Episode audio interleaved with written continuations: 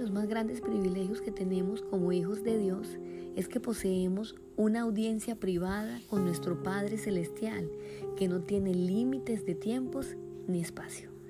Muy buenos días Iglesia, reciban en esta mañana un saludo muy especial y el deseo de que la revelación del Espíritu Santo esté sobre cada uno de ustedes, permitiéndonos una vida satisfactoria y cada esfuerzo que hacemos por seguirle sea un fruto para nuestras vidas.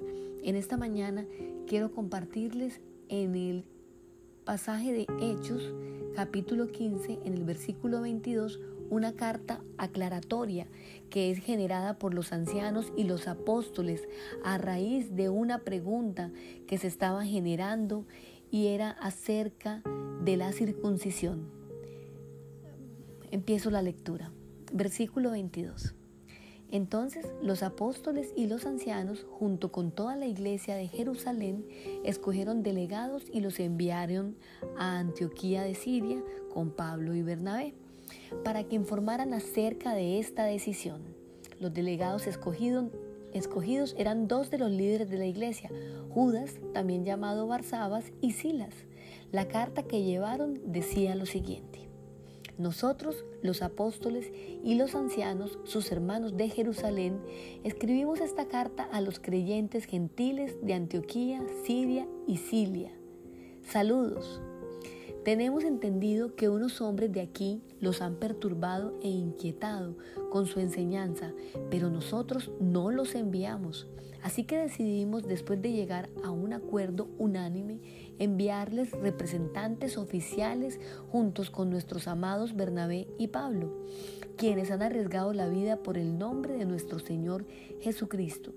Les enviamos a Judas y a Silas para confirmar lo que hemos decidido con relación a la pregunta de ustedes.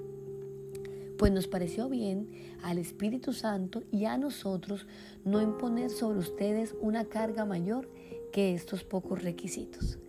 Deben abstenerse de comer alimentos ofrecidos a ídolos, de consumir sangre o la carne de animales estrangulados y de la inmoralidad sexual. Si hacen esto, harán bien. Adiós. Los mensajeros salieron de inmediato para Antioquía, donde convocaron a una reunión general de los creyentes y entregaron la carta. Y hubo mucha alegría en toda la iglesia ese día cuando leyeron este mensaje alentador. Entonces Judas y Silas, ambos profetas, hablaron largo y tendido con los creyentes para animarlos y fortalecerlos en su fe. Se quedaron allí un tiempo y luego los creyentes los enviaron de regreso a la iglesia de Jerusalén con una bendición de paz. Pablo y Bernabé se quedaron en Antioquía. Ellos y muchos otros enseñaban y predicaban la palabra del Señor en esta ciudad. Amén puedo experimentar un poco el alivio que pudieron haber sentido estos nuevos convertidos una vez que experimentaron esa respuesta tan alentadora que realmente era una revelación liberadora. Creo que cuando empezamos a dar nuestros pasos en la vida cristiana, vienen muchas preguntas a nuestras vidas y tienen que ver incluso con la forma de cómo viviremos. Para algunos sale con mucha fuerza esta pregunta. ¿Y ahora cómo viviremos? ¿Qué es aquello que tengo que sacrificar, cambiar y hacer para ser agradable a Dios? Sin embargo, no podemos perder de vista que la gracia de Dios realmente trae a nuestras vidas ese equilibrio entre la justicia, entre la ley y entre el amor. Por eso estos hombres, con esa confianza de ser respaldados con el Espíritu Santo, pueden mandarle una carta diciendo, nos ha parecido bien. Y incluyen al Espíritu Santo como una persona que les ha llevado a tomar la decisión.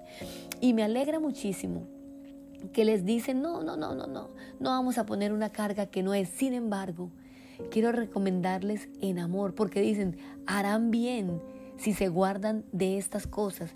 Les dice, nosotros lo único que queremos decirles es que se abstengan de ciertas prácticas.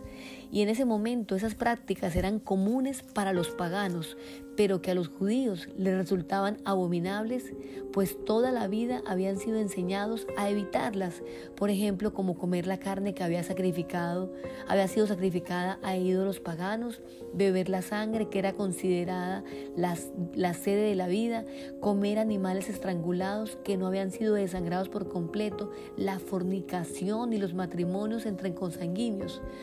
Todas estas cosas resultaban inaceptables para los judíos, convertidos al cristianismo y en atención a ellos se pide a los paganos que abstengan de realizarlas.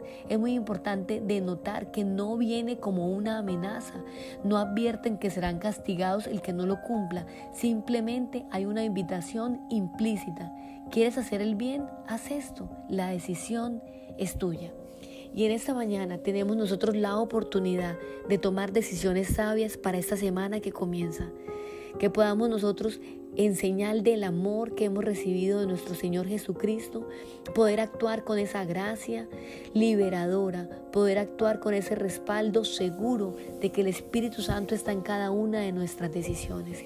Yo quiero invitarte aquí donde tú estés que puedas cerrar tus ojos y levantes conmigo esta oración y le digas, Señor, en esta mañana vengo ante ti con el deseo de conocerte cada día más. Quiero ser agradable a ti, quiero vivir la vida de la forma correcta, que yo pueda disfrutar de lo que tú has puesto aquí en la tierra para mí, pero sin perder de vista lo eterno.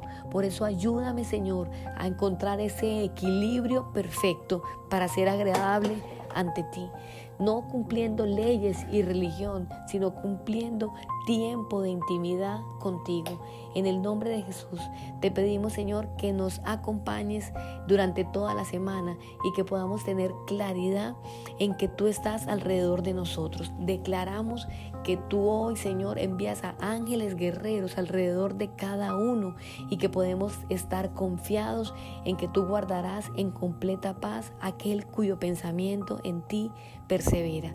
Declaramos el amor entre las familias, declaramos el perdón como un estilo de vida y declaramos esa capacidad de preguntar qué te agrada a ti ante todas las cosas. Te amamos, Señor, y te pedimos, Señor, que guardes comunidad cristiana de fe en el nombre de Jesús. Amén.